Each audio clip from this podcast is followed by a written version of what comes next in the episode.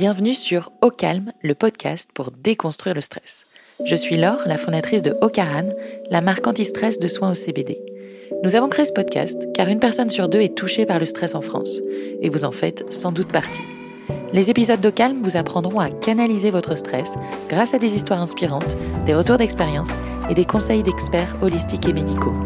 Le but Vous donner les clés via des exemples concrets pour mieux le gérer et vivre enfin plus apaisé. Ça commence dès maintenant et c'est au calme. Aujourd'hui, je reçois Clément Dumay, que vous avez peut-être aperçu sur Ninja Warrior ou via sa chaîne YouTube aux 600 000 abonnés, Hit the Road. Sa spécialité depuis 10 ans, les sports extrêmes, et plus particulièrement le parcours, c'est-à-dire le fait d'escalader du mobilier urbain. Clément se suspend à des grues, gravit des immeubles, grimpe sur les toits. Il nous confie comment il canalise son stress pour réaliser tous ses exploits qui, bien sûr, ne sont pas à reproduire chez soi. Salut Clément. Salut.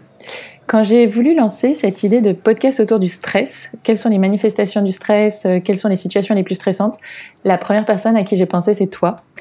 Euh, donc on se connaît un tout petit peu, je préfère prévenir au cas où il y ait des, des, des private jokes, mais tu as une des vies qui peut paraître de l'extérieur les plus stressantes. Tu te défies physiquement euh, de manière assez euh, incroyable. Est-ce que tu peux m'expliquer qui tu es et ce que tu fais?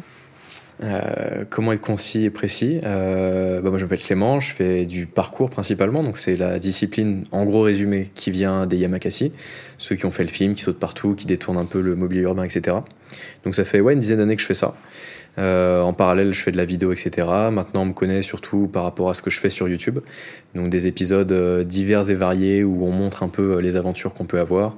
Ça peut aller du simple entraînement jusqu'à la grimpe de grue, aller sur des tours très hautes avec beaucoup de vide, beaucoup de danger. Et, et, voilà. Et puis sinon, Ninja Warrior aussi, des gens qui m'ont connu là-dessus. Donc voilà, une vie autour du sport, du défi sportif. Et moi, j'aime bien les hauteurs et ce qui peut paraître dangereux pour les gens, mais qui pour moi est normal, entre guillemets. C'est ce que j'allais te demander. Pour toi, ton entourage, les, personnes qui découvrent, qu'est-ce qui peut paraître stressant dans ta vie? Euh, bah, D'un point de vue extérieur, en fait, le... moi j'aime bien, euh, j'aime bien à la fois bon, le défi physique, etc., mais vraiment mental de faire abstraction de tout ce qui est hauteur, donc le vide, tous ces trucs-là qui, qui dans, je pense, l'inconscient collectif euh, terrorise un peu. Hein. Il y a des instincts primaires qui se réveillent pour te, te maintenir en vie. Euh, et, moi, j'aime bien ce truc de, avec l'entraînement, avec euh, un peu de patience, tu peux vraiment passer outre et ça devient juste une information. Et ça te donne un peu ce côté euh, super pouvoir que, que les gens n'ont pas. Et du coup, d'un point de vue extérieur, les gens se projettent en moi et dans ce que je fais. Donc c'est complètement fou, irrationnel, dangereux, bête, débile. Enfin, il y a tous les commentaires possibles. Mais quand tu creuses un peu plus, tu comprends qu'il y a un entraînement derrière et que c'est pas juste se mettre en danger pour rien. quoi. Et du coup, si on va à l'intérieur, pour toi, qu'est-ce qui est vraiment stressant dans ta vie et dans ta pratique finalement? Bah pour moi, moi tout est ok. Hein. Moi je suis très euh, très zen. Il euh, n'y a pas de pas de stress. Hein. Tout est tout est cool. mais euh, mais non, oui, ce qui peut paraître fou, c'est de je sais pas, moi, marcher par exemple sur le bord d'une grue avec, je sais pas, 30 mètres sous mes pieds et que la moindre erreur peut être fatale, ça me change pas de marcher de la même manière en équilibre sur un trottoir où il y a juste 4 cm c'est le même travail physique, c'est juste dans la tête que ça change. Et quand tu te mets dans le bon mood, il y a même moins de risques, à mon sens, sur la grue parce que tu es surconcentré. Alors que dans la rue, le nombre de fois où j'ai fait le couillon sans regarder, que je me suis pris les pieds, je me suis tordu la cheville. Donc c'est ça qui est marrant aussi, c'est de renverser un peu le. De, ouais, de creuser un peu derrière le truc et de, se rendre compte que t'es. Moi, je me considère plus en sécurité là-haut que, en bas avec les gens, quoi. Oui, comme quand on dit que les accidents de la route arrivent à un ou deux kilomètres de chez soi quand on lâche la vigilance et pas dans les chemins qu'on connaît pas. Euh, mais du coup, tu fais une différence entre le stress positif et le stress négatif. Ça serait quoi pour toi un bon stress et un mauvais stress? Bah le, dans les pratiques que j'ai, c'est vrai que le côté euh, le bon stress finalement, enfin heureusement en fait, j'ai, les, gens pensent que je suis juste désensibilisé à la peur, et non en fait j'ai peur tout le temps, et c'est ça aussi qui te maintient en vie, je pense, et c'est ce qui t'évite de prendre trop la confiance, et du coup, bah, comme avec les accidents de la route, y aller en mode routine, ne pas faire attention, et c'est là que l'accident peut arriver.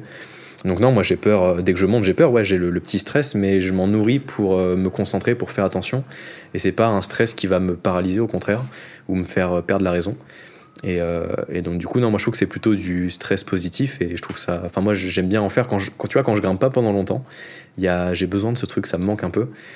Alors que le stress négatif, c'est ce que tu as dans la vie de tous les jours, c'est Aujourd'hui, avec mon travail, je l'ai moins, mais à une époque où tu as des deadlines, tu travailles pour des gens, tu as toute cette pression, même euh, je me sens bien dans ma peau, il n'y a pas de problème maintenant, mais, peut-être à une époque, quand tu es plus jeune, ou même des gens, tous les jours, ils ont cette pression de la société sur euh, comment se comporter, quoi faire, euh, machin truc. Et tout ça, c'est des stress inhérents que tu as, en background, qui travaillent le cerveau et qui te mangent. Moi, comme l'ordi, tu vois, tu as de la RAM dans un ordinateur, bah, tu as de la mémoire disponible dans un cerveau. Et tu as tous ces trucs-là qui te bouffent ton, ta mémoire disponible alors que tu peux l'utiliser à d'autres trucs. Quoi. Est-ce que ça serait pas une question de contrôle? Parce que tu dis quand, quand j'ai une pression de travail que j'ai pas choisi, là j'ai du stress, mais quand moi je décide d'aller monter cette grue, c'est un stress positif. Ah oui, carrément. Bah, là, là, là, ça part même par exemple sur euh, les compétitions ou ce genre de choses où tu vois, quand, quand, je grimpe un truc un peu extrême ou ce genre de choses, vraiment, c'est, moi qui ai décidé à l'instant T que je veux le faire. Il n'y a pas une pression de on m'a dit qu'il faut que j'y aille. Alors que par exemple, euh, une compétition, même si t'es pas dans le mood le jour J, tu peux pas dire au juge, bon, bah, je reviens dans une heure quand ça va mieux. C'est, tu dois y aller. Et si c'est pas le moment, faut arriver à se botter les fesses et y aller. Et il y a une part de stress et c'est aussi ça qui peut te, te faire faire des erreurs. Et, et donc, oui, non, je pense que tu as totalement raison. C'est vraiment le contrôle et de choisir euh, son instant, en fait. Et comment ça se manifeste chez toi physiquement? Tu as les, euh, je sais pas, les jambes qui tremblent, les mains moites Est-ce qu'il y a des signes extérieurs? En stress positif ou négatif? Les deux. Bah, en stress positif, non, as... heureusement, j'ai pas les mains moites quand je grimpe des trucs, j'ai de la chance là-dessus. Mais euh, non, en stress positif, j'ai pas de, pas de facteur particulier. J'ai plus le côté, en fait, c'est vraiment comme de la méditation, où quand tu grimpes ton truc, j'aime bien ce, ce, truc de se dire, tu rentres un peu en mode super-héros, où tu actives un mode et tu es surconcentré. Donc tous les bruits qui sont pas utiles, il y a vraiment abstraction, genre t'entends plus la circulation, t'entends plus les oiseaux, c'est vraiment, t'es concentré avec tes matériaux et tu peux déceler un petit craquement dans le truc que tu tiens au cas où tu sens qu'il y a du jeu ou il y a un truc qui est en train de se casser. Donc c'est plus euh, tous tes sens qui sont décuplés, dans le bon sens du terme. Et euh, par contre, un stress négatif, ouais, c'est c'est de l'anxiété, euh, tu peux avoir des, je sais pas, des palpitations au cœur, des trucs comme ça. Enfin, c'est c'est tout ce que les gens connaissent avec la vie qu'on a ici sur Terre. C'est tous ces, ces stress extérieurs qui viennent te, te, bouffer le moral et la vie, quoi. Et cette hypersensibilité et en même temps ce grand contrôle, comment tu l'as gagné? Est-ce que c'est quelque chose qui t'a été assez inné? C'est par la pratique? Est-ce que tu te fais accompagner là-dedans, coacher? Bah, C'est une question qu'on me pose assez souvent et j'aimerais bien avoir le, la réponse euh, pour, euh, pour pouvoir transmettre le pouvoir à tout le monde, mais j'ai pas trop de réponse là-dessus. Euh, moi de base, alors je suis pas. Euh, par exemple, tu vois, ma mère a beaucoup le vertige et c'est vraiment un vertige maladif où même si elle le travaille, il y a un truc mécanique dans son. Je sais pas dans, dans, dans, elle qui fait que c'est compliqué. Euh, moi, j'étais pas assujetti à vraiment le stress, enfin le, vertige euh, vraiment maladif, ou comme tout le monde, j'avais peur du vide et ça me faisait peur de me mettre au bord, mais pour autant, quand je sens que c'était, quand je chantais que c'était ok, je pouvais me pencher, par exemple, un, je sais pas, un balcon, je pouvais me pencher vraiment au-dessus de la barrière, regarder en dessous, alors qu'il y a des gens, vraiment, c'est impossible, c'est, ils peuvent même pas même pas s'approcher d'un mètre. Donc déjà, j'avais pas de problème de ce style, et donc ensuite, c'est que du travail. Euh, moi, en gros, avec ma discipline du parcours, bah, j'ai beaucoup travaillé à euh, comment maîtriser son corps, savoir, euh, savoir sauter, rebondir. On a aussi beaucoup d'exercices qu'on appelle les réchappes. Donc, c'est tu fais exprès de te mettre dans une position de chute pour travailler tes réflexes de en cas de chute comment tu te rattrapes et donc ce genre de truc en fait tu répètes des centaines des milliers de fois et ça te crée vraiment en fait des, des automatismes où maintenant je sais que quand je chute il y a toujours un bras qui se lance et qui se raccroche à quelque chose. Et moi-même, je ne le contrôle pas, tu vois. Ça me sauve la vie à chaque fois. Euh, je dis ça comme si je tombais tous les jours de 10 mètres de haut, mais c'est très rare. Hein. Et, euh, et, du coup, non, il y a ce travail-là qui te donne de la confiance. En fait, je pense que c'est vraiment la confiance avec le long terme. Et je pense qu'il a été vraiment le déclic. En fait, il y a vraiment un jour où j'ai eu un déclic de ça y est, le vide, c'est plus une peur, c'est juste une information comme une autre. Et, euh, et, ça, c'est venu euh, quand j'ai travaillé ce que nous on appelle les sauts de fond, c'est-à-dire sauter de très haut à très bas. Donc sauter 4 euh, mètres, 5 mètres, 6 mètres, presque 7 mètres, tu peux aller en faisant des roulades, etc. Et, en fait, quand j'ai travaillé vraiment ces mouvements-là, avec l'entraînement, en fait, je pouvais sauter de 6 mètres sans me faire aucun dégât corporel. Je pouvais sauter de 6 mètres et le refaire après, il n'y avait aucun problème. Et du coup, bah, à partir de là, quand j'étais en équilibre à 6 mètres de haut, j'étais en totale confiance parce qu'en cas de chute, je savais que je ne me faisais pas mal. Et c'est comme ça que j'ai eu vraiment un déclic de d'un coup il y a des hauteurs qui étaient genre euh, enfin c'était vraiment une vaccination. Il y avait plus de plus de peur plus rien parce que j'étais apte à réceptionner en cas de chute. Et, euh, et voilà donc c'est venu avec le temps mais il y a eu ce petit déclic de quand tu sais tomber très haut bah en fait t'as plus peur d'être très haut. Et pourtant tu as commencé le parcours assez tard on dit souvent qu'il faut commencer très tôt une discipline, justement parce que cette notion, alors à la fois l'apprentissage qui se fait plus facilement quand tu es jeune, mais aussi la notion de peur, on ose plus facilement se lancer quand on était petit. Est-ce que tu peux me raconter quand tu as commencé le parcours et pourquoi? Alors moi j'ai commencé plutôt tard, enfin dans notre discipline à 17 ans, ça reste, bon t'es encore jeune, hein, 17 ans t'es pas encore foutu, mm. mais, euh, mais ouais c'est souvent bah, quand tu veux performer dans un sport euh, quel qu'il soit, faut commencer comme tout le monde à 5-6 ans euh, dès le début et, et en fait faire tout son apprentissage de l'enfance avec ce sport là pour te façonner. Et moi j'ai pas eu ça, mais par chance j'ai toujours fait du sport très tôt, dès 5 ans je faisais beaucoup de judo, j'ai fait du judo pendant près de 12 ans, j'ai fait de la capoeira, j'ai fait du en fait, j'ai tout le temps fait du sport, j'ai fait aussi beaucoup de volets au niveau. Donc j'avais déjà un peu le côté, je, je sais à peu près me mouvoir dans l'espace, j'ai quand même des réflexes, j'ai une condition physique. Donc je suis pas arrivé non plus à poil dans ce sport. Et surtout, je pense que j'ai aussi une, une, génétique qui, est, qui me facilite beaucoup de choses dans ce sport où je suis plutôt très léger, plutôt, euh, ouais, plutôt agile, plutôt maigre, etc. Enfin, je suis pas un grand gaillard trapu qui de base fait 100 kilos où là, ça te limite un peu. C'est pour ça que tu te moques tout le temps de Paul Ouais, ouais, bah Paul, avec qui, euh, avec qui je fais toutes mes aventures, euh, bah lui, c'est plus ce gabarit-là. Il a plus ce gabarit d'un rugbyman ou d'un crossfitter et, il mm. m'étonne à être si bon en parcours. C'est Pour moi, il n'a pas du tout la génétique optimale pour, euh, pour ce genre de discipline. Et, et donc, ouais, donc ça, ça m'a beaucoup aidé. Et. Et donc, donc ouais, et puis même de base aussi, j'avais beaucoup de détente naturellement, parce que j'ai fait aussi de l'athlétisme quand j'étais plus jeune. Donc l'un dans l'autre, en fait, euh, j'ai commencé tard, mais j'avais déjà beaucoup de prérequis en faveur pour moi. Donc ça m'a permis d'avoir un bon niveau rapidement, de performer aussi assez vite, euh, de faire des podiums aussi en compétition, euh, malgré le fait que j'ai commencé tard. Et l'autre aussi facteur chance que j'ai, c'est que j'ai commencé à une époque où il n'y avait pas beaucoup de concurrence dans ce sport, parce que c'était encore le début du sport. Aujourd'hui, là, on a des générations de petits jeunes qui ont commencé à 6 ans.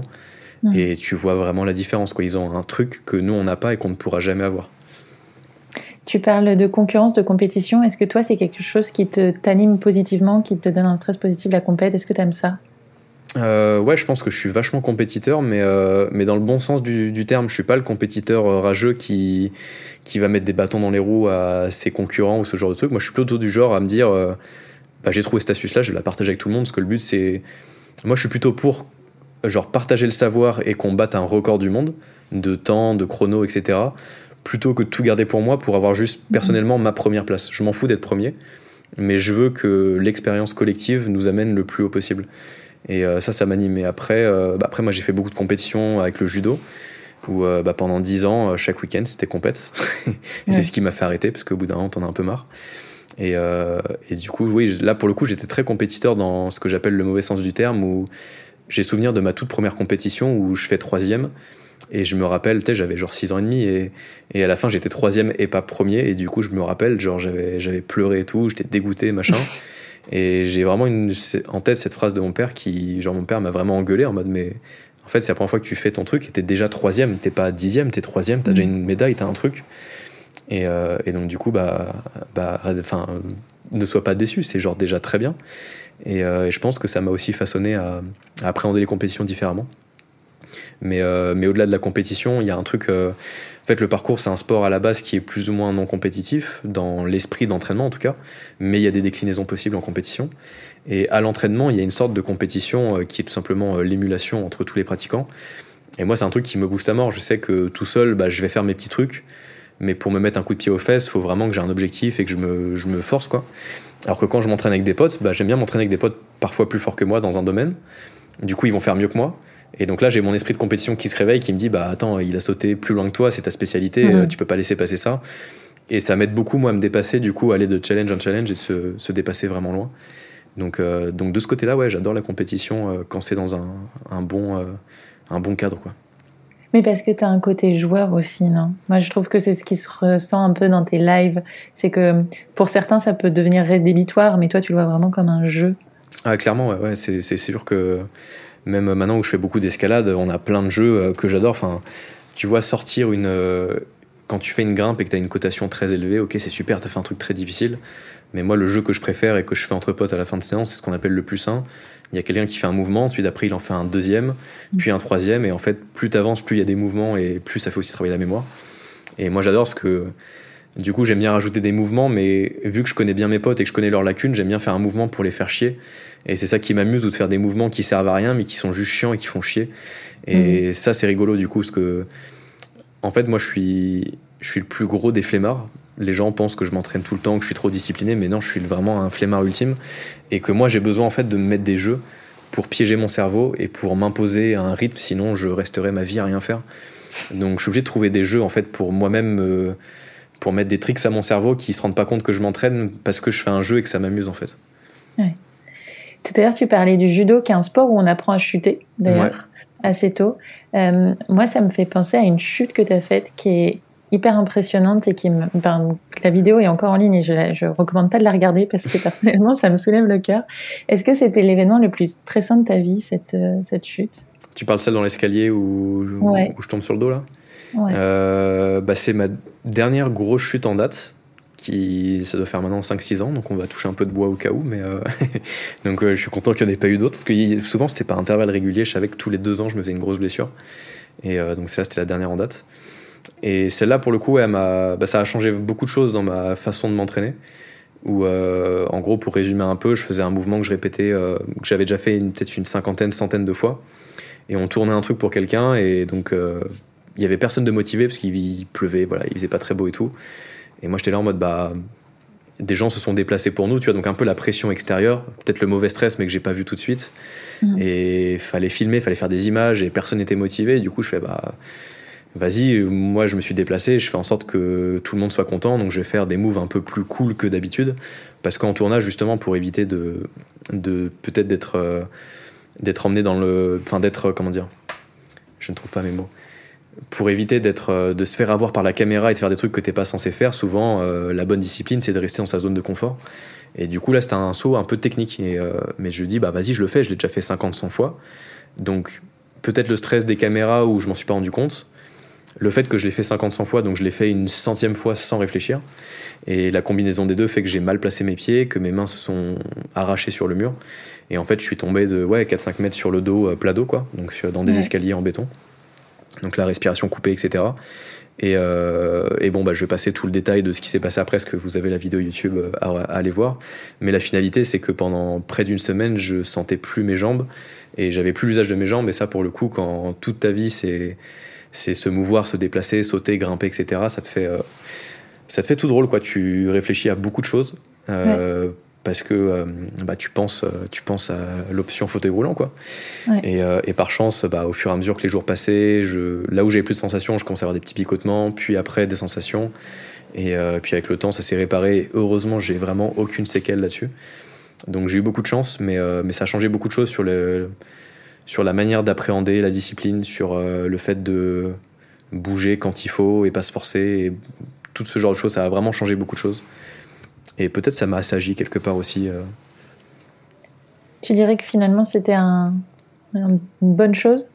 À refaire, tu, le, tu aurais de nouveau cette chute ou si tu pouvais rembobiner quand même, tu t'enlèverais ce passage un peu difficile?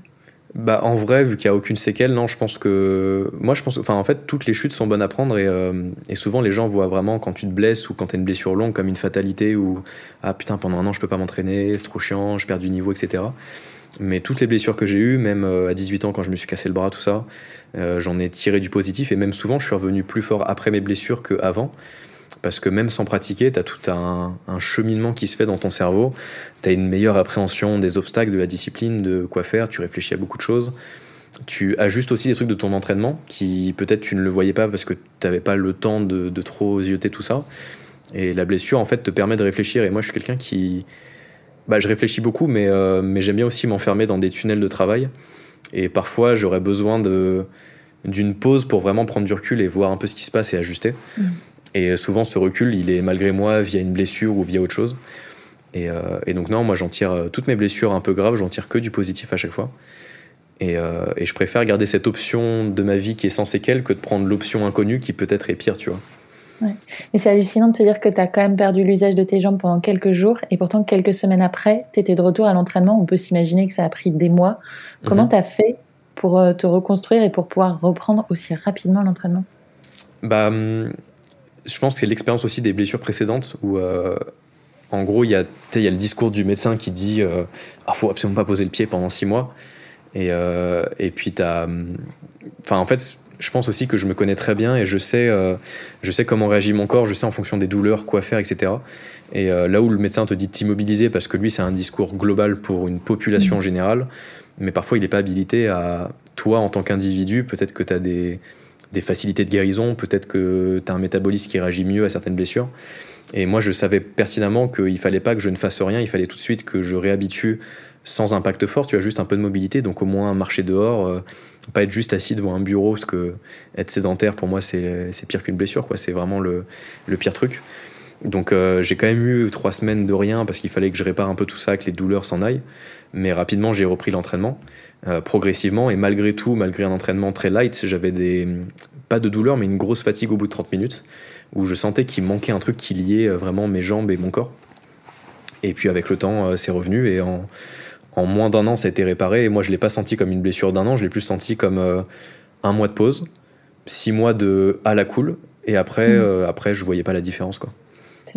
Et pourquoi choisir de laisser la vidéo en ligne aujourd'hui? Est-ce que c'est pour les autres ou est-ce que c'est pour toi, pour te rappeler qu'il faut faire attention mmh.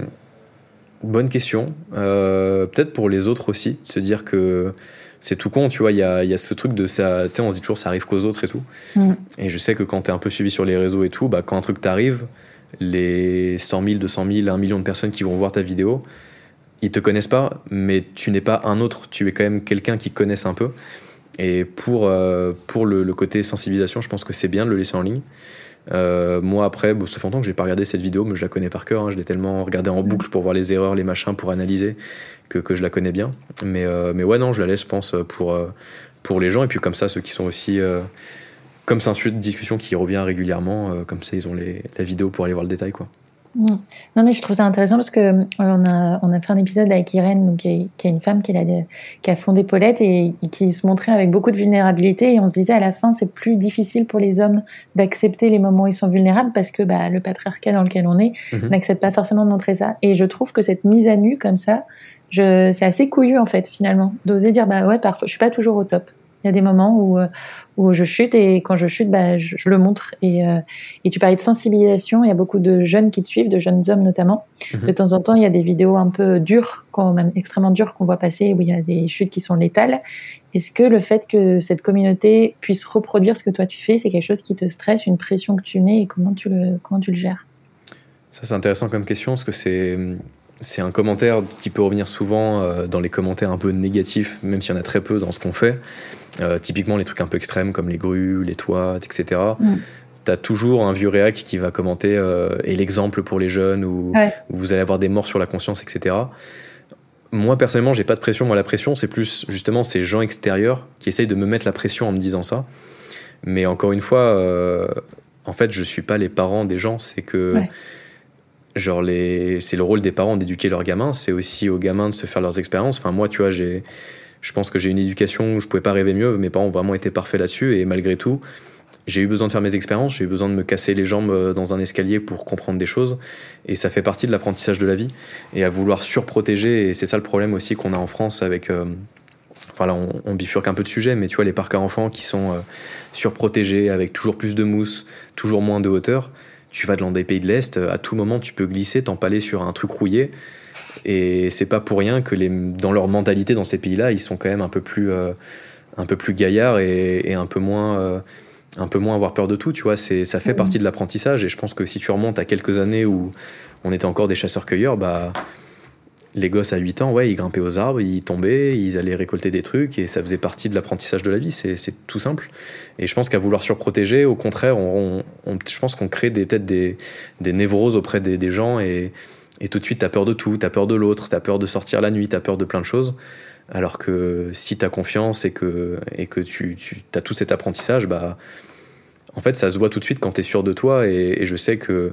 Alors, certes, je suis pas une femme, donc je me fais moins emmerder dans la rue, mais j'ai toujours habité dans des endroits vraiment craignos, ghetto et tout. Et avec mes petits cheveux en arrière, euh, mes petites fringues un peu cool, bah, je me suis jamais fait emmerder parce que je pense que ça se voit sur ma tête où si quelqu'un vient me faire chier, il sait que bah, il va devoir un peu. Euh, enfin, je vais pas me laisser, je vais pas m'offrir tout de suite, quoi. Je vais un peu me défendre. Et je pense que ça se voit sur la démarche, euh, tu vois, de comme avec les animaux, tu sais quand un chien vient te voir s'il est plutôt pacifique ou au contraire s'il vient juste te croquer les mollets et tu le sens tout de suite. Et je pense que as ça aussi avec les humains où ça se voit quand tu es, sûr de toi et que tu es un peu déterminé. Quoi. Et de quoi tu as peur aujourd'hui, Clément? Moi, j'ai peur de la mort. C'est la seule peur que j'ai. C'est une question que je voulais te poser. Est-ce que tu as peur de la mort ouais, ouais, moi, c'est le, c'est le truc qui me, qui me fait le plus peur. Euh, souvent, quand je dis ça, les gens rigolent parce que c'est un peu, c'est un peu à l'opposé de, des activités que je fais. Quand, quand tu dis, bah, s'il a peur de mourir, pourquoi il se met en danger euh, là-haut? Mais encore une fois, moi, je me, je me mets pas en danger, je suis sûr de, de ce que je fais. Mais, euh, mais ouais, non, c'est pas, enfin, c'est pas tant mourir en soi, c'est le, le après, quoi. J'ai, j'ai pas de croyance particulière divine, j'ai pas de réponse, vu qu'on n'a pas de réponse sur ce qui se passe après, c'est plus l'inconnu de tu vois, la vie est tellement, tellement belle, tellement géniale, il y a tellement de choses à ressentir, à vivre que, de se dire que ça peut s'arrêter, ou que c'est le néant, ou que tout disparaît comme si tu n'avais jamais existé, comme avant ta naissance, tu vois, les, milliards d'années qui se sont écoulées entre, euh, la, naissance des étoiles et ta naissance à toi, bah, t'en as pas conscience, quoi, ça s'est fait en une fraction de seconde. Et me dire que du coup, l'arrêt de ta conscience, ça peut être pareil, en une fraction de seconde, c'est comme si rien n'avait jamais existé. Euh, c'est plus ça qui me fait peur, c'est ce, cette immensité où il n'y a pas de réponse, tu sais. Genre, à quoi bon tout ça, tu vois? À quoi bon mm. vivre toutes ces émotions euh, positives ou négatives si, si derrière ta conscience ne, ne poursuit pas quelque chose, quoi? Est-ce que tu penses que c'est pour ça que tu te mets autant en avant sur les réseaux sociaux? C'est pour laisser une trace? Mmh, Non, je pense pas. Je pense que c'est marrant parce qu'il y a pas plus tard qu'hier, on a fait, euh, j'ai fait un live où je regarde, justement, on parlait un peu de ces sujets-là on regardait un peu des, des docus avec des, théories aussi sur ce qu'il peut y avoir après, etc. Et il y avait une phrase comme ça de justement le, le meilleur moyen d'être immortel, au-delà de trouver un hack pour les cellules et d'être immortel pour de vrai, c'est finalement les autres qui te rendent immortel. C'est enfin, ton, ton histoire, c'est ce que les gens se, souviennent. Et bah, tu vois, tu as des personnages comme, comme Hitler, malheureusement, sont immortels par rapport aux atrocités qu'ils ont, qu'ils ont. Euh, et, et, ouais, non, je pense pas que ce soit quelque chose que je recherche, parce que c'est très. Euh, tu vois, tous les réseaux sociaux, c'est très volatile. Hein, euh. peut-être que dans 10 ans, ça sera autre chose. Peut-être que dans 5 ans, tout le monde m'aura oublié. Enfin, c'est pas du tout une course à ça. Et, non, moi, c'est plus. c'est plus un partage. C'est aussi bah, un gagne-pain, mine de rien. Mais je, juste faire mes acrobaties dans la ville, j'ai toujours fait ça, on m'a jamais payé pour. Mm. Par contre, faire pareil, le mettre en vidéo et que des gens regardent, bah là, je gagne de l'argent et du coup, je peux vivre que de ça et c'est chouette, tu vois.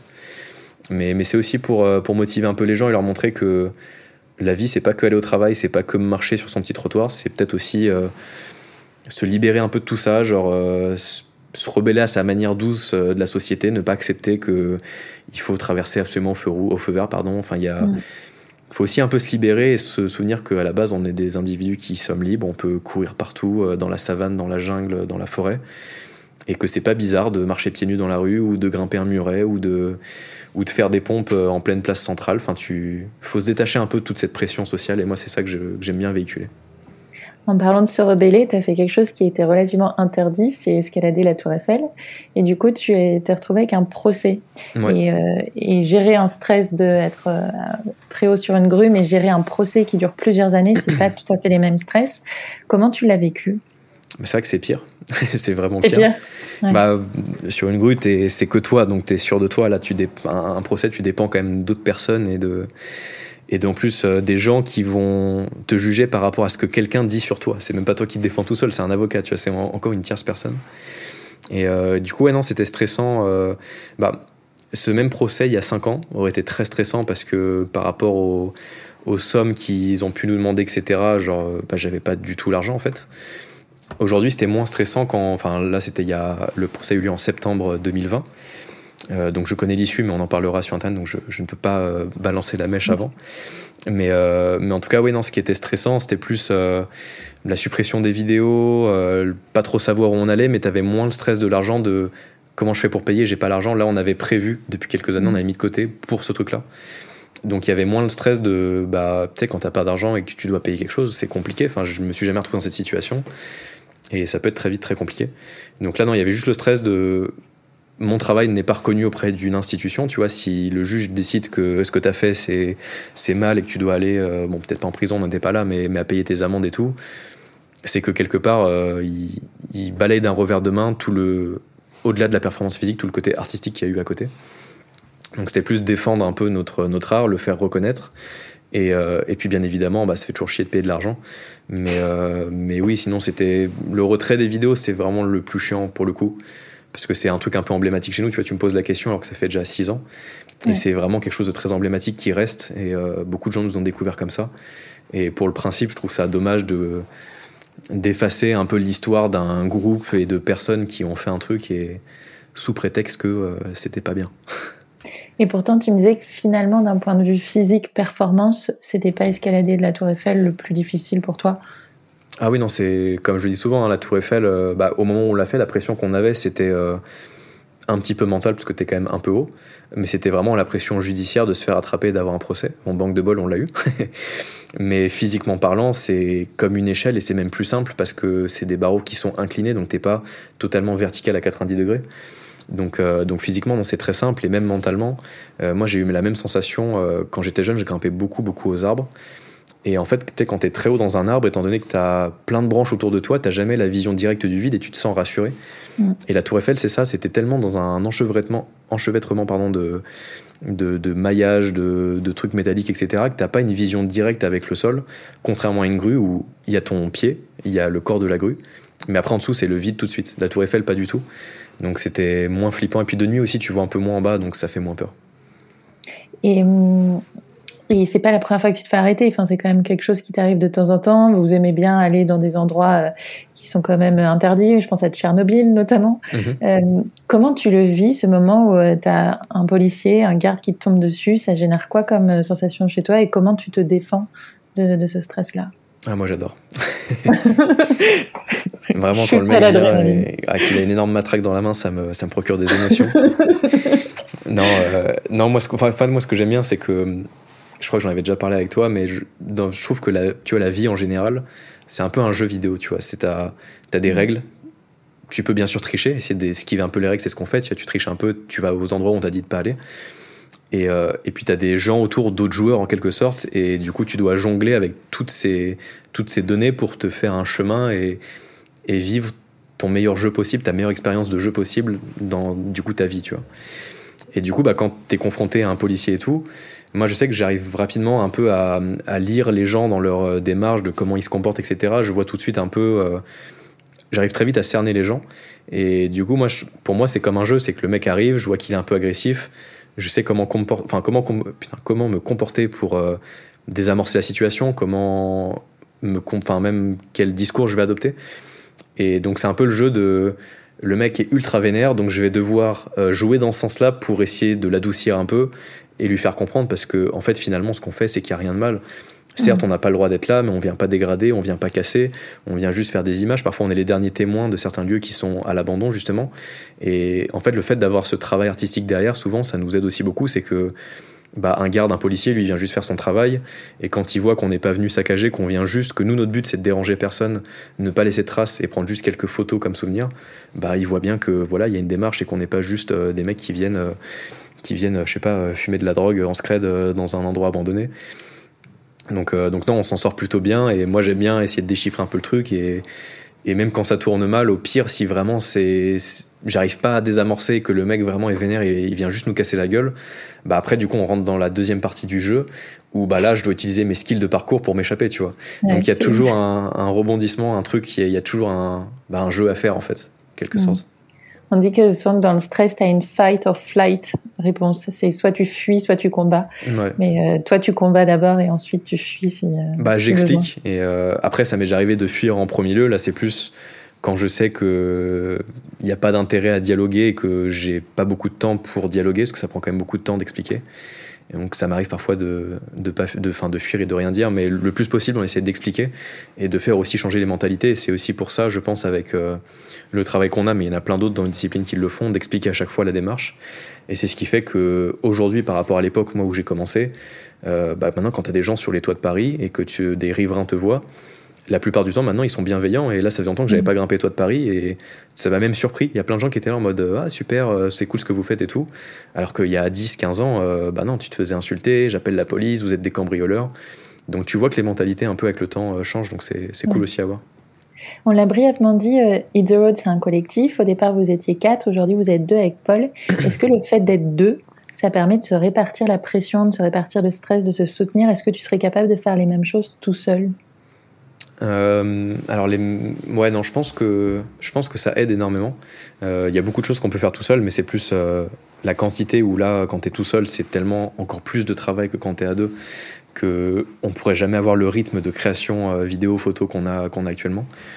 Mais c'est vrai qu'il y a beaucoup de choses où ça c'est très inhérent aussi au parcours où quand tu débutes et que tu t'entraînes tout seul le premier frein en fait quand tu t'entraînes tout seul c'est la c'est le regard des autres c'est que vu que tu fais un truc un peu bizarre, qui est pas dans la norme, tu mm. sautes entre des trottoirs, tu sautes entre, entre des murets, il n'y a, y a, rien de logique. Et en plus de ça, quand tu débutes, euh, t'es pas très à l'aise, t'es pas très agile, et ça se voit que tu galères, et du coup les gens te regardent d'autant plus euh, chelou. Et à moins d'avoir une personnalité assez rare de vraiment s'en fiche, quoi, de s'en battre les couilles littéralement. moi je sais que c'est un truc qui m'a longtemps gêné, et même quand on a commencé un peu les vidéos YouTube, le fait dans pleine rue de d'un coup être là en mode bonjour à tous, euh, bienvenue dans mm. cette vidéo du jeudi, d'un coup tous les gens ils se retournent, ils, ils sursautent, ils te regardent parce qu'il faut être un peu énergique, tu vois, faut, faut donner un peu envie aux gens. Au début, moi, je sais que ça, ça a pu être un frein et je laissais un peu Paul faire les intros parce que lui, je sais qu'il lui débranche le cerveau et même, en fait, il adore même euh, faire peur aux gens et genre ça lui arrive et on le voit beaucoup en live. Euh, je sais pas, il marche dans la rue et d'un coup, il, je sais pas, il saute sur quelqu'un, il lui fait peur et ça l'amuse, tu vois. Et moi, pas du tout. Moi, j'ai vraiment, je suis rapidement un peu gêné par, euh, par, par ce genre de truc. Donc, ça a été un peu compliqué pour ça au début et je me suis perdu, je sais plus ce qu'on disait, mais en gros, euh, oui, le, premier problème quand tu fais du parcours, c'est euh, le regard des autres. Et donc, euh, le fait de s'entraîner à plusieurs, en fait, tu te crées une bulle qui te protège un peu. C'est-à-dire que t'es mm. plus le seul mec chelou à sauter entre un trottoir et tout. T'es deux mecs chelous, donc en fait, t'es avec ton pote, et là, d'un coup, tu fais totalement abstraction de ce qui se passe autour de toi. T'es juste avec tes amis, tu t'entraînes. Et donc, au début, moi, je conseille beaucoup aux gens de s'entraîner à plusieurs, parce que ça crée vraiment un réel cocon de protection, tu vois. Et, et je pense qu'on a un peu ça aussi, tu vois. Il y a des des trucs qu'on a grimpé, je pense que parfois j'aurais eu la flemme de me dire allez vas-y je force le truc, le garde il me gueule derrière mais tant pis en fait j'ai commencé à grimper, il pourra jamais me rattraper donc tant pis. Mais quand t'es à deux, il y a ton pote qui est derrière toi, bah tu vas pas t'arrêter ou alors il est devant toi, tu vas pas le laisser tout seul et toi descendre comme un con. Donc c'est vrai que ça aide aussi à surpasser des moments où tout seul t'aurais pu avoir un peu des, faiblesses à faire certains trucs. C'est marrant que tu parles du regard des autres dans la rue parce que vous avez 500 000 abonnés sur YouTube, tu en as 130 000 sur Insta, as fait, euh, tu fais partie des têtes d'affiche de Ninja Warrior, c'est très médiatique. Mhm. Ce regard justement des autres, comment tu le, comment tu le vis? Bah, C'est tellement différent. Euh, en gros, euh, bah, déjà, tu as, ce côté-là, bah, du coup pour les lives beaucoup moins, mais pour tout le reste, tu as quand même un montage qui permet de... Si toi, il y a un truc sur ton image, sur ta perception de toi-même qui te dérange, au montage, tu peux le gicler et mettre que le meilleur de toi-même et montrer aux gens, c'est un peu ça les réseaux sociaux, le, le best de toi-même. Au moins, ça va, j'ai, de la chance d'être pareil en vidéo et en, dans la vraie vie, tu vois. Alors que t'as des youtubeurs, ils ont vraiment des personnages, tu vois, euh, pour ne citer que Thibaut InShape, tu vois. Ses vidéos, vraiment, il gueule, il est ultra énergétique. Et pour l'avoir rencontré dans la vraie vie, il est plutôt très discret et très calme, tu vois, presque comme moi. Il parle comme ça à voix euh, demi, demi-ton, tu vois. Alors que dans ses vidéos, le mec, c'est une, bulle, boule de nerfs et, c'est ça qui plaît aussi, c'est qu'il donne beaucoup d'énergie. Moi, pour le coup, j'ai du mal à rentrer dans un personnage. Moi, je suis le même euh, devant ou derrière l'écran. Et, euh, et non, ça reste, en fait, ça reste des chiffres. Tu vois, 500 000 personnes, tu te dis c'est énorme. Mais je pense que tant que tu les as pas devant toi au Stade de France, mm. ça reste juste des pixels sur un site internet, tu vois. Et, euh, et, du coup, tu te rends un peu compte de ça quand les gens te, te reconnaissent dans la rue, mais mais ça ne met pas plus une pression et, autant, tu vois, ça me dérange pas d'être ultra cringe ou ultra bizarre devant ceux qui nous suivent parce qu'ils savent qui je suis vraiment. Et du coup, ils se doutent bien que à l'instant T, quand j'étais bizarre, c'était juste pour la blague. Alors que des gens dans la rue qui ne te connaissent pas, eux, ils vont voir juste le moment où tu gueules en mode bonjour à tous, bienvenue dans cette vidéo du jeudi, mmh. et ils vont avoir que ça de toi. Et du coup, ils vont rattacher ton image à un mec bizarre qui gueule dans la rue, mais ils savent pas que, en fait, non, juste, t'es normal, il y a juste un instant T, t'es obligé de rentrer un peu dans, dans le personnage, quoi. Ouais. C'est marrant parce que sur Insta, sur Twitch ou même en plein milieu d'un parcours Ninja Warrior, ça t'arrive de te recoiffer. Est-ce que c'est plus stressant d'être décoiffé ou d'être suspendu à un bras à une grue? euh, bonne question. Mais je crois que c'est un réflexe que je contrôle pas. C'est juste dès que j'ai mes cheveux qui partent en fou, que ça me fait une, une raie de moine au milieu. Euh, c'est comme beaucoup de gens, il y a un automatisme où il faut que je, je, remette la mèche dans le bon sens, tu vois. C'est ouais non, je sais pas. Mais c'est marrant parce que quand j'étais plus jeune, j'ai eu les cheveux très longs jusqu'aux épaules quand j'étais vraiment très très jeune. Et je me rappelle que du jour au lendemain, j'ai coupé, j'avais vraiment 3 mm sur le crâne. Et quand j'allais boire sous le robinet, c'est une anecdote incroyable que je te raconte. quand j'allais boire vraiment au robinet, j'avais toujours ce réflexe et je l'ai gardé pendant deux mois de tendre ma main à côté de mon cou pour retenir mes Mhm. cheveux alors que je n'avais plus de cheveux du tout, tu vois. Et c'est juste des vieux, enfin je pense que c'est comme les fumeurs, t'as le réflexe juste du geste en fait. Ouais. Donc, euh, donc ouais non, c'est, je pense qu'honnêtement c'est plus stressant de, de se suspendre à une grue.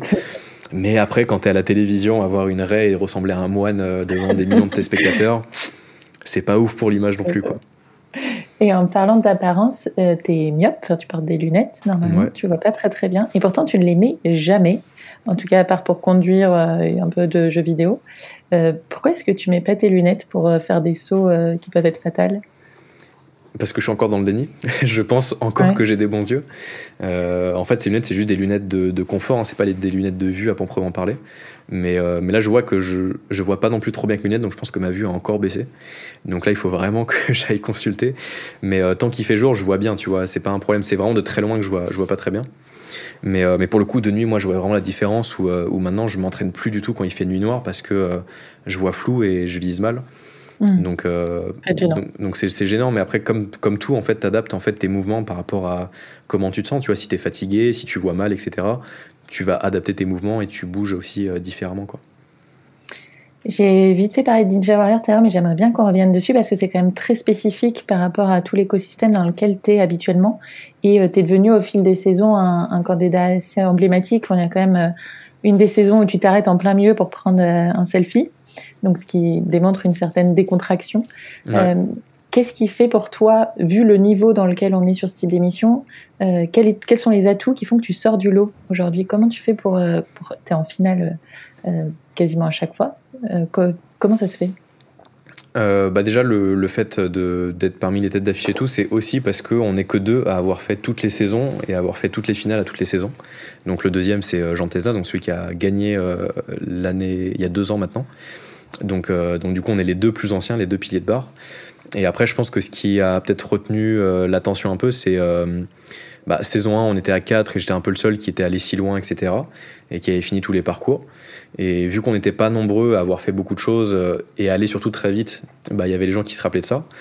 Saison 2, bah pareil, j'allais toujours aussi vite et il y a eu le fameux selfie aussi qui a, qui a rajouté ce truc-là.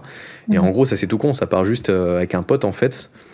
C'est pas que c'était trop facile, mais encore il y avait le côté euh, un peu euh, défi, ego, jeu, etc. Et, euh, et en fait, vu qu'on y arrivait, qu'on n'était pas non plus euh, complètement mort en mode c'était l'aventure de notre vie, et ben on avait encore un peu de jus pour faire des conneries, tu vois. Et moi j'aime bien les conneries.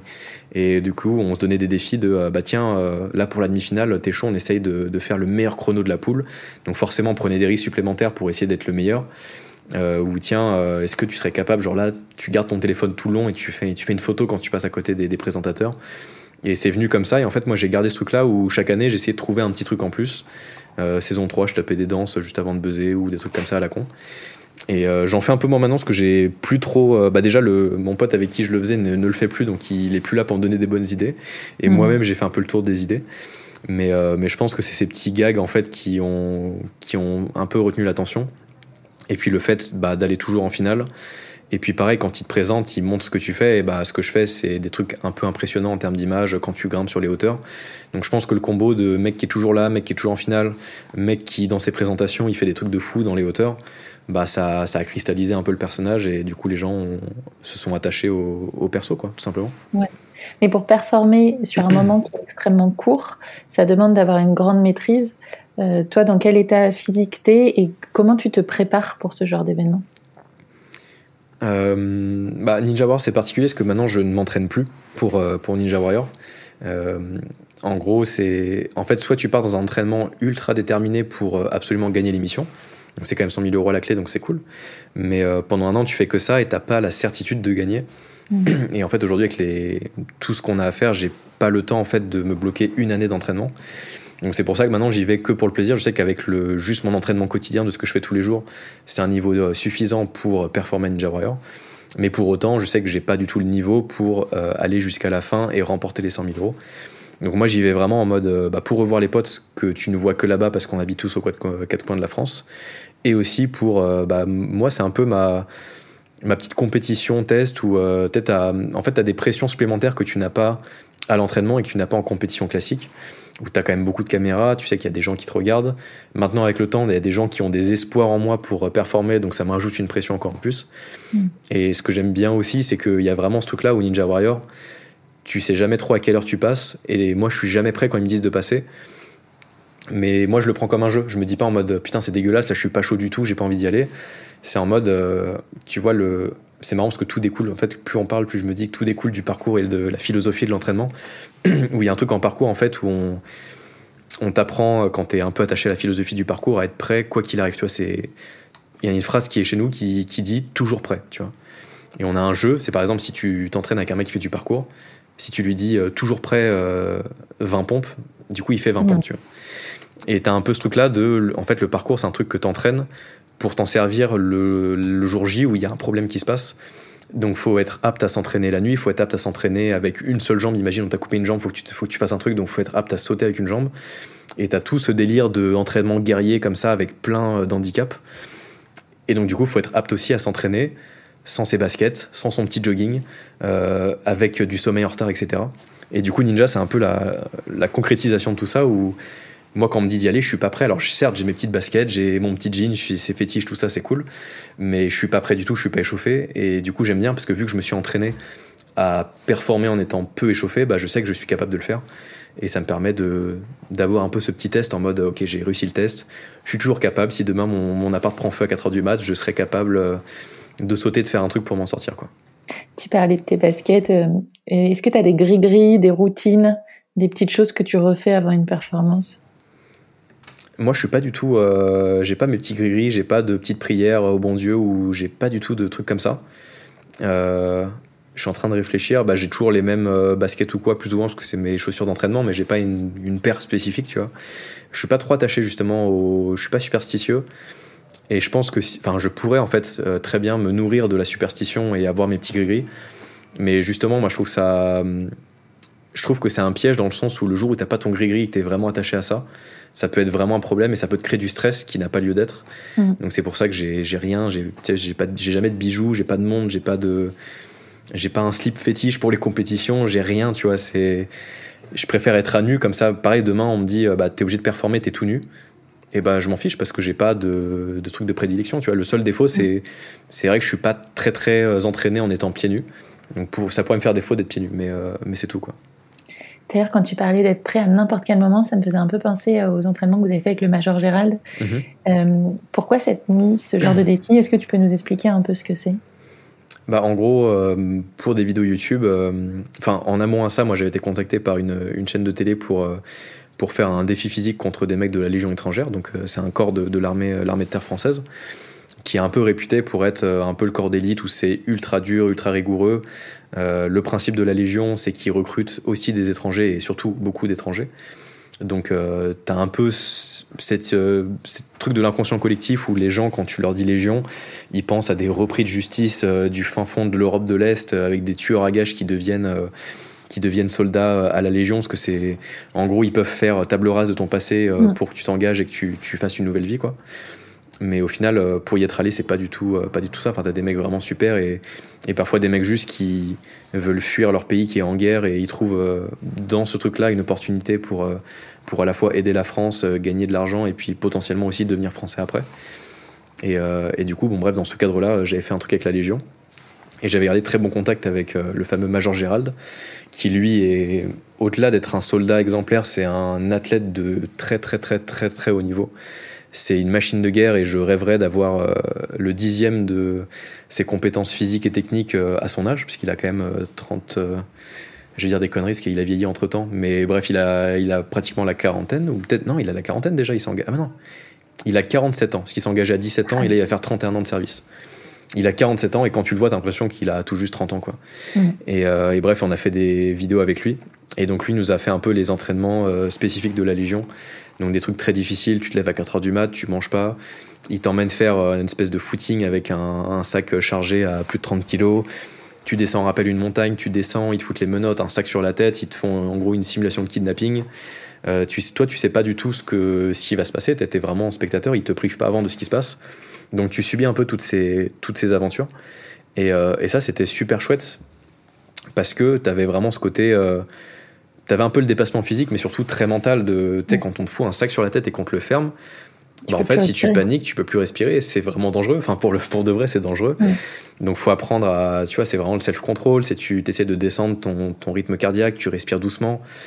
Euh, il t'inonde aussi avec de l'eau froide quand t'es euh, cagoulé et tout. Donc, tu trouves un moyen de récupérer un peu de l'eau qui t'a qui t'est tombé dessus pour essayer de t'hydrater un peu. Et puis après, t'as des combats contre des mecs qui t'attaquent et tout, machin. Euh.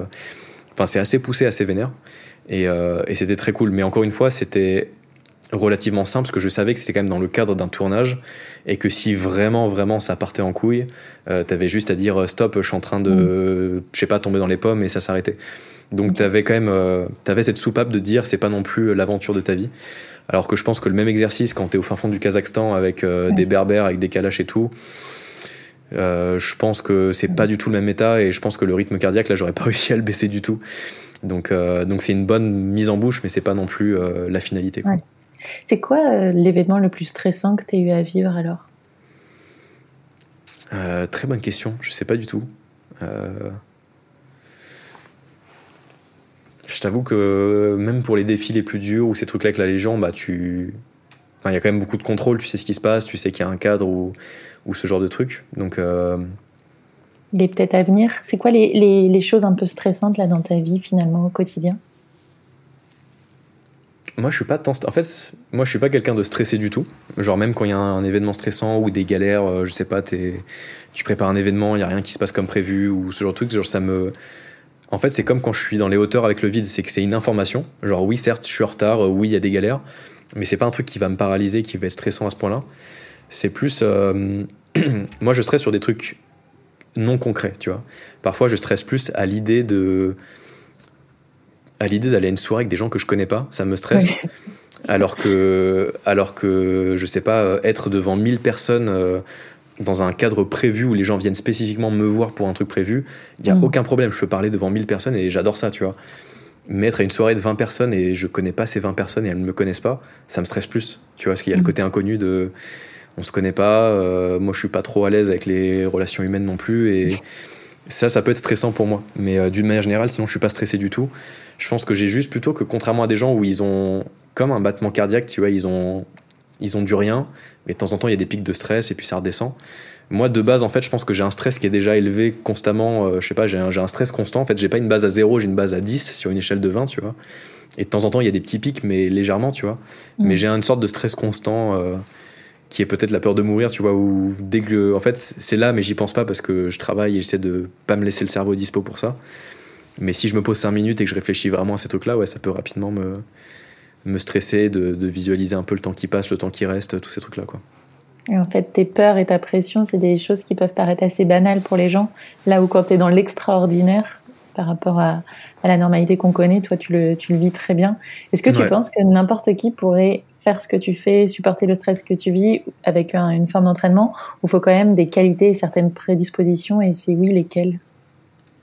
Bah, j'ai jamais, jamais personne n'a voulu être mon cobaye, mais moi je suis persuadé qu'avec euh, un réel entraînement spécifique, euh, n'importe qui peut faire ce que je fais, parce que comme je le dis encore une fois, euh, là on parle spécifiquement des grues ou des grands bâtiments et tout, mais physiquement parlant, c'est pas un niveau de dingue, il faut pas non plus être un grimpeur pro pour le faire.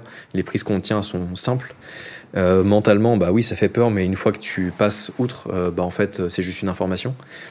Donc, donc ouais, moi je suis persuadé que avec un entraînement spécifique, n'importe qui pourrait réussir. Et avec un entraînement spécifique sur euh, toute ton enfance, si c'était, je sais pas, inclus dans un système scolaire ou quoi, mm. chaque être humain serait un super-héros capable de grimper, sauter. Et on peut le voir avec euh, même des, tribus euh, aborigènes ou, ou même à l'époque, tu vois, bah, les mecs, pour aller bouffer, ils tapaient des semi-marathons derrière une gazelle pour l'épuiser et la choper, tu vois. Mm. Et tu te dis, bah, aujourd'hui, c'est que des athlètes de haut niveau qui sont capables de faire des, des performances physiques telles, alors qu'avant, c'était la normalité de l'être humain, tu vois. Il ne mm. faut pas oublier que notre corps, c'est une machine extraordinaire et qu'on peut vraiment tout faire avec. Tu as parlé à plusieurs reprises justement du mental, mais euh, finalement, quand on parle d'entraînement, on parlait plutôt d'entraînement physique. Est-ce que tu as euh, conscience de ce qu'est la santé mentale Est-ce que tu te prends soin de toi de ce côté-là Et si oui, comment? Ah, Qu'est-ce que tu entends par santé mentale? C'est le fait d'être équilibré. De, ça peut passer par euh, de la méditation, de la euh, psychologie, euh, de, du, du, recul sur pour ne pas tomber en dépression, pas se laisser avoir par son anxiété, par son stress. Bah là où. Enfin, moi, en gros, la chance que j'ai là-dessus, c'est que. Je sais pas comment expliquer, enfin, si c'est un nom ou quoi, mais j'arrive vite, enfin, rapidement à me détacher d'un truc qui pourrait être stressant. Euh, je sais pas. Euh, je sais pas, demain tout va mal dans ma vie, euh, c'est la merde euh, personnellement, professionnellement, etc. Et bah plutôt que de me morfondre sur mon sort et de stresser et que ça me rajoute du stress de penser à ça en mode putain, il y a, je sais pas, les vidéos marchent plus, ma vie c'est de la merde ou j'en sais rien. Mm. En fait, quand j'arrive au point de non-retour de saturation, j'ai un truc qui fait que, et bah en fait, je crois en, un espèce de karma ou de, ou de truc magique qui dicte ta vie.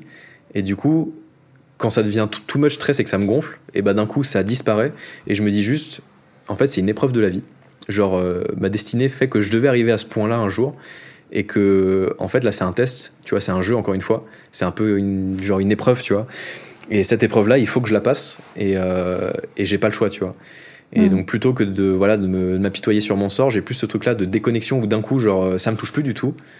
Ok c'est chiant, mais bah tant pis, c'est une information comme une autre, c'est chiant et voilà. Et peut-être je gagne plus d'argent, peut-être que je suis à la rue et bah c'est pas grave, c'est une nouvelle aventure. Il faut que il faut que j'avance et puis bah je verrai plus tard jusqu'où ça me mène, tu vois. Est-ce que ça ne te touche plus ou juste que tu as une très bonne clarté émotionnelle et tu es capable de digérer tes émotions et d'en faire quelque chose de positif?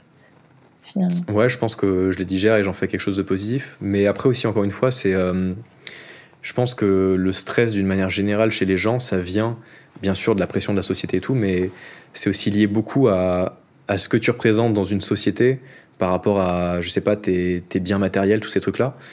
Et moi, je sais que je suis pas attaché à ça, c'est-à-dire que.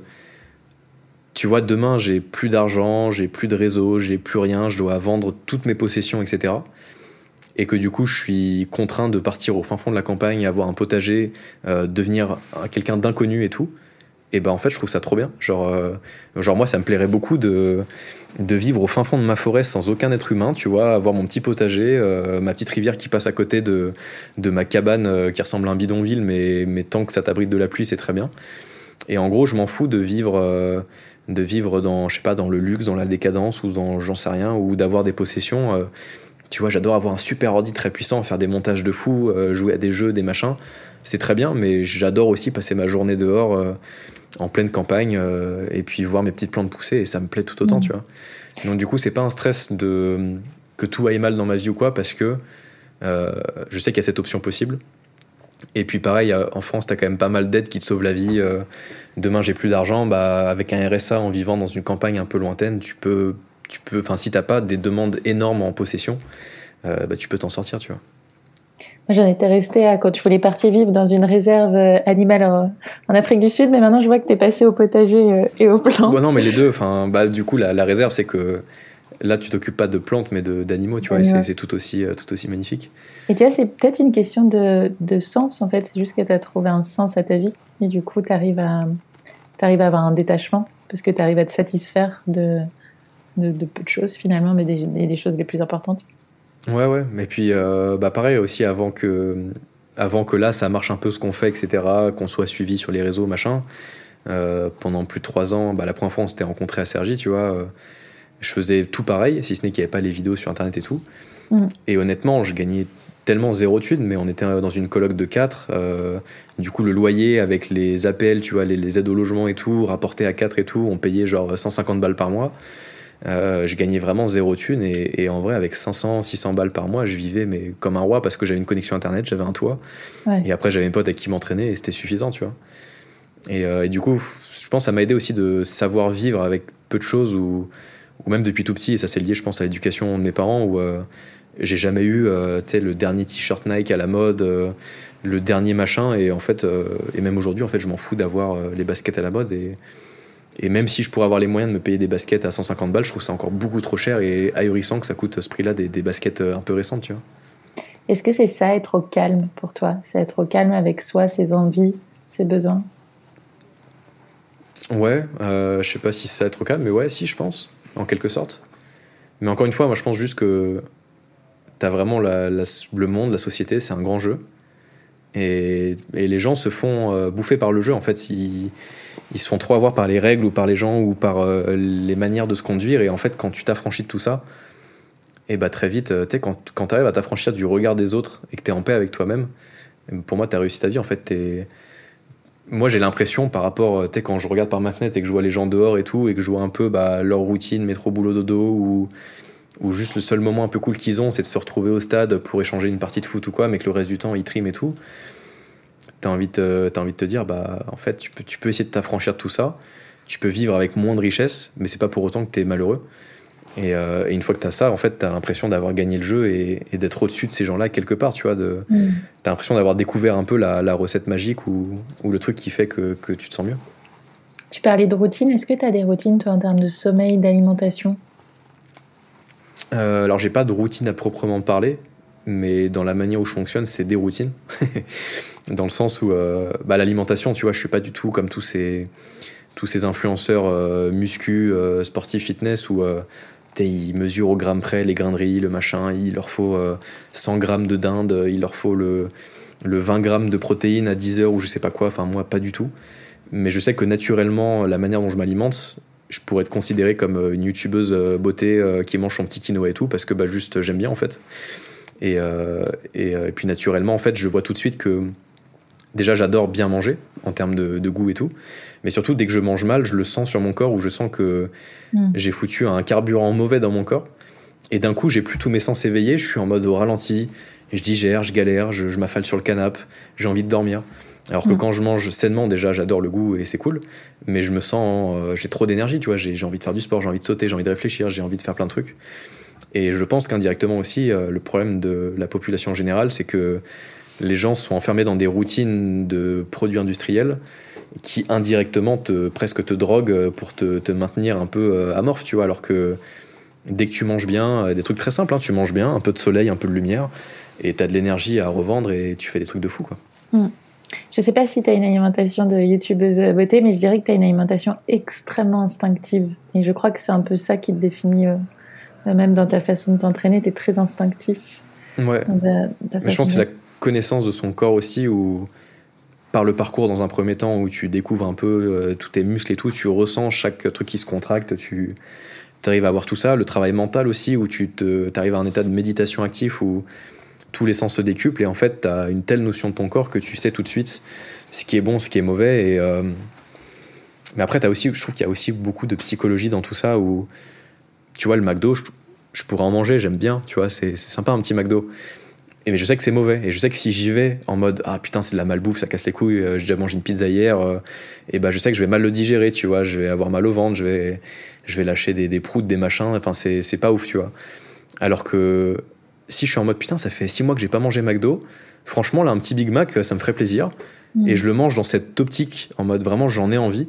Et bah je sais que je vais trop bien le digérer alors bien sûr, j'aurais peut-être pas autant d'énergie que quand je mange habituellement, mais je vais pas avoir des, des maux de ventre, je vais pas, euh, je vais pas être en digestion de ouf. Je suis juste en mode, euh, ok, je kiffe mon sandwich, j'y vais, je le mange. Et... Mm. J'ai l'impression que ton corps aussi, tu peux beaucoup le piéger comme moi je le fais avec des, des petits tricks et tout, tu vois.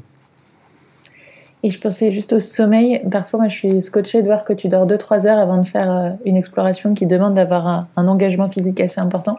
Mhm. Comment tu gères l'absence de sommeil? Bah déjà, d'une manière générale, j'essaie de dormir euh, au moins 8 heures. Puis après, j'ai acheté, j'ai installé une application sur mon téléphone qui, euh, qui te fait un peu des stats, genre toutes tes nuits, tu vois, il te dit si t'as bien dormi beaucoup, peu, peu ou pas.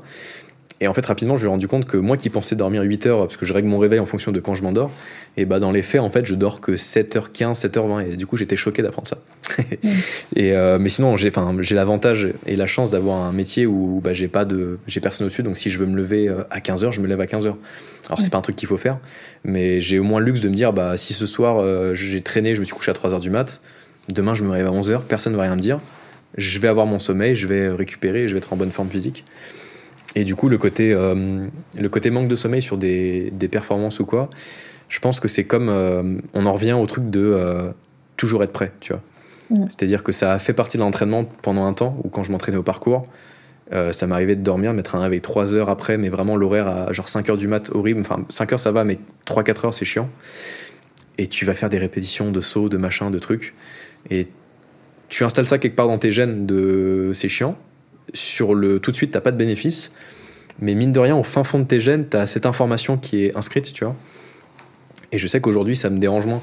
Et, euh, en gros, maintenant, je, alors je sais pas si c'est naturellement que ça se fait ou si j'ai une maîtrise euh, incroyable de mon corps. Mais je sais que quand je dors peu, alors je suis bougon et j'ai pas envie de parler à des humains. Mais pour autant, euh, j'arrive à être aussi performant que quand je dors normalement. La seule différence, c'est qu'au lieu d'être 100% performant durant toute la journée, je vais être 100% performant pendant les 3-4 heures où j'ai besoin de faire un peu euh, ma vidéo, mon défi physique ou quoi. Et après le reste de la journée, il faut que je sois un peu plus chill parce que je sais que je suis plus fatigué. Et, et en gros, vu que je sais que je suis moins vigilant parce que j'ai moins dormi, du coup, je me concentre d'autant plus. Donc, ça me fatigue aussi un peu ma jauge d'énergie vitale de la journée. Donc je sais que si vraiment je fais une grue, que j'ai très peu dormi, que ça me demande beaucoup de concentration, je sais qu'à midi, je vais être en mode naze, et là, une petite sieste et pas de refus, tu vois.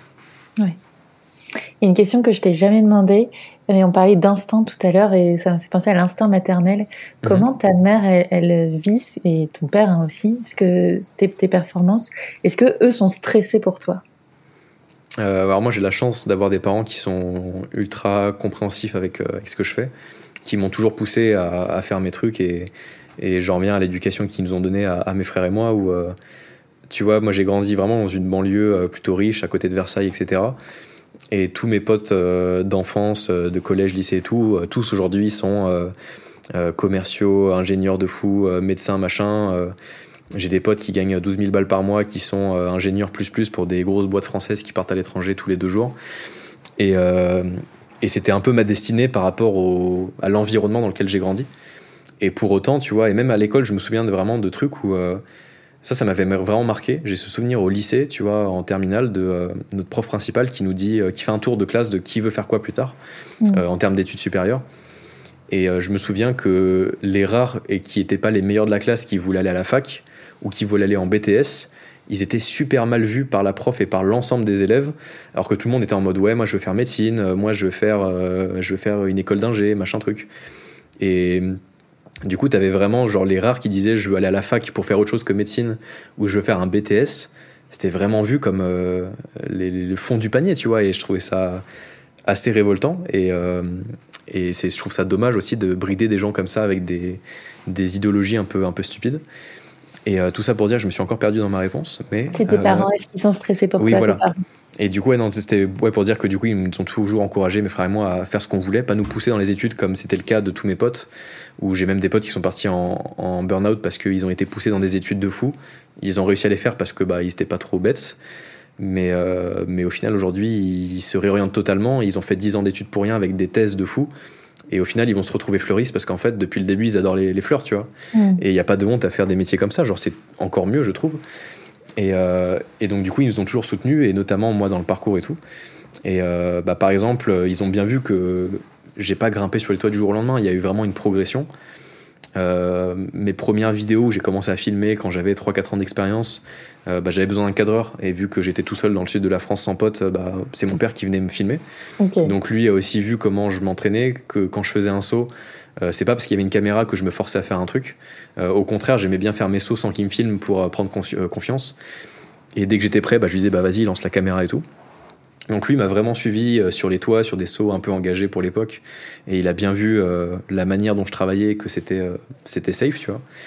Et ma mère, bien sûr, il y a un peu le truc où dès qu'il y a de la hauteur, vu qu'elle a du vertige, tu vois, typiquement, je suis sur une tour à Dubaï et je fais ce plan où j'aime bien me pencher au-dessus et qu'on voit d'un coup les, les, 15 mètres de, de, vide en dessous, bah ça, elle détourne un peu le regard parce que ça, ça lui remonte les tripes. Mais pour autant, non, je pense qu'ils sont surtout très fiers du, du, parcours accompli et ils ont entièrement confiance.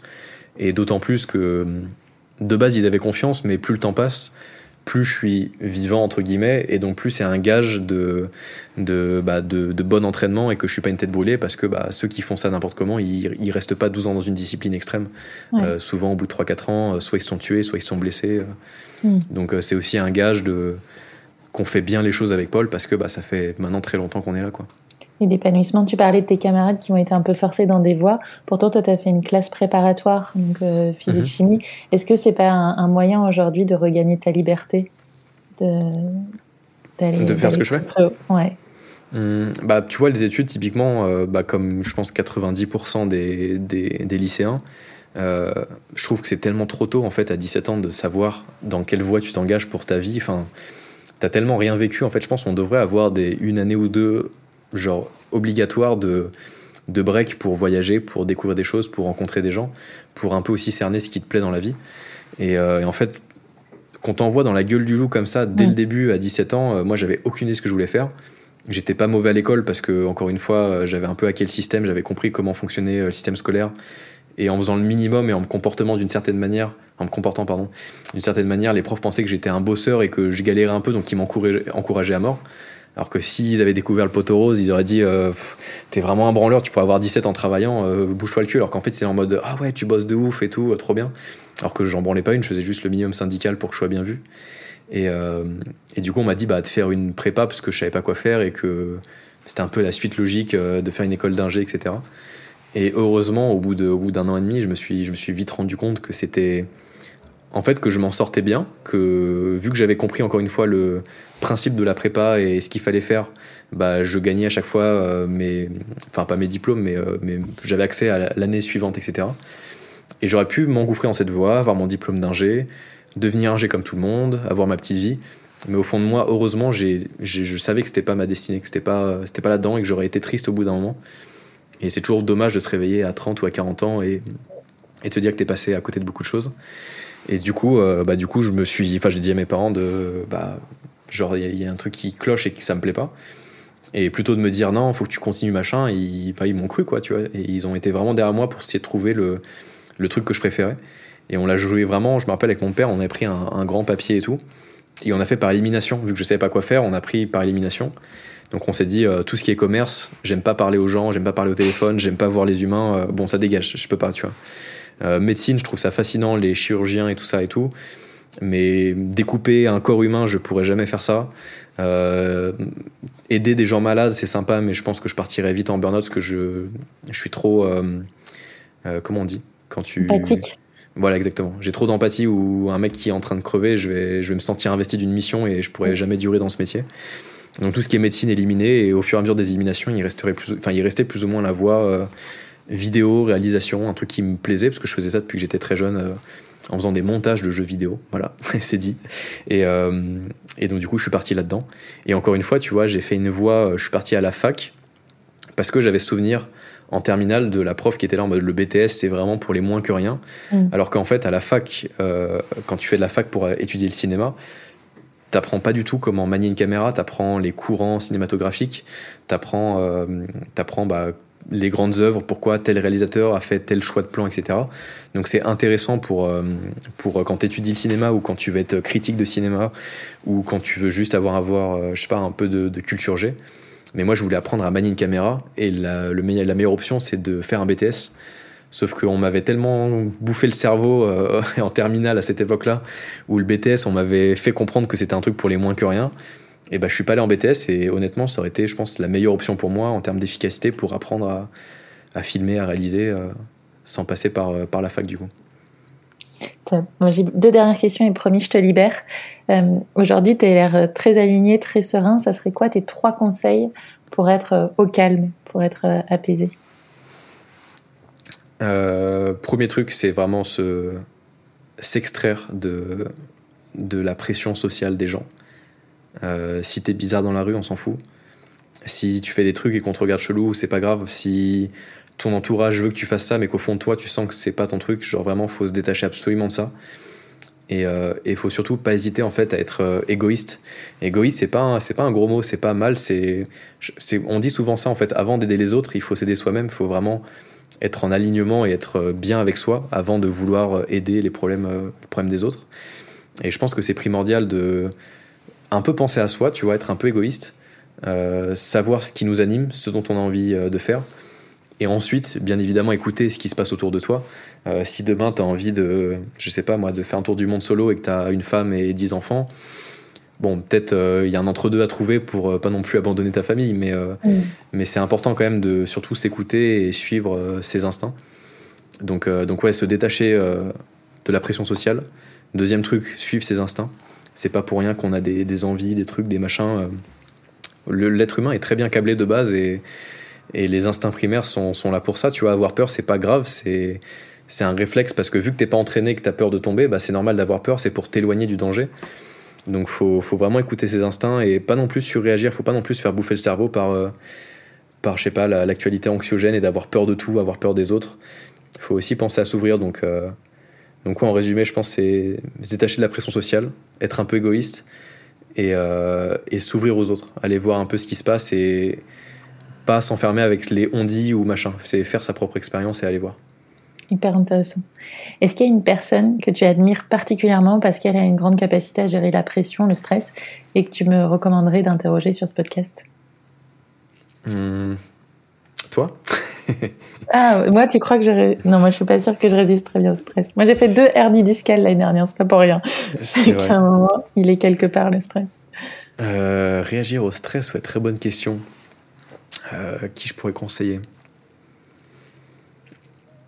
Bah, dans notre discipline, tu as des gens, euh, as des gens qui, qui font, euh, qui, font euh, qui, sont très, très zen. moi, je, quand tu me dis ça, moi, je pense à mon pote Simon Noguera, peut-être tu connais, qui mm. est tout le temps sur le toit de Paris. En fait, quand tu le vois, tu peux que être déstressé. Enfin, quand tu le vois, tu as envie de fumer un joint avec lui pour être vraiment zen comme il l'est, parce que vraiment, ce mec, il, est sur un nuage de base, tu vois. Il est vraiment, il, se balade sur des nuages. Donc, ouais, non, s'il y a un mec bien nullement stressé, c'est ce gars-là. Mais bon, c'est très rattaché à, ce qu'on fait aussi. Donc dans un autre domaine, euh, c'est une très bonne question. Là tout de suite, j'ai pas de j'ai pas de nom à conseiller, mais, mais Simon, c'est un mec euh, vraiment vraiment zen, chill et tranquille. Il a l'air. Il a l'air. Mais on n'a pas forcément besoin du cannabis pour être sur un nuage. c'est pas. Je, je parle d'expérience. Merci, euh, merci Clément, ça m'a fait énormément plaisir de t'avoir. Et je pense que ton, ton, discours résonnera beaucoup auprès des gens. Donc merci de l'avoir partagé. Et j'espère à bientôt. Bah carrément. Donc n'hésitez pas, allez dehors, faites des trucs bizarres et on s'en bat les couilles du regard des autres. Et checkez Hit the Road sur les réseaux sociaux et sur YouTube. Salut Clément. Salut, à très vite. C'est la fin de cet épisode, j'espère qu'il vous a plu et qu'il vous aura offert quelques clés pour une vie plus apaisée. Moi, mon astuce anti-stress, c'est le chanvre, et plus particulièrement le CBD. Pour connaître tous les bienfaits du cannabis breton sur le corps et l'esprit, et peut-être même tester l'un de nos soins naturels, rendez-vous sur ocaran.fr, h o k a r n.fr, et sur notre Instagram, at ocaran. Merci pour votre écoute, c'était Au Calme, et à la semaine prochaine pour un nouvel épisode.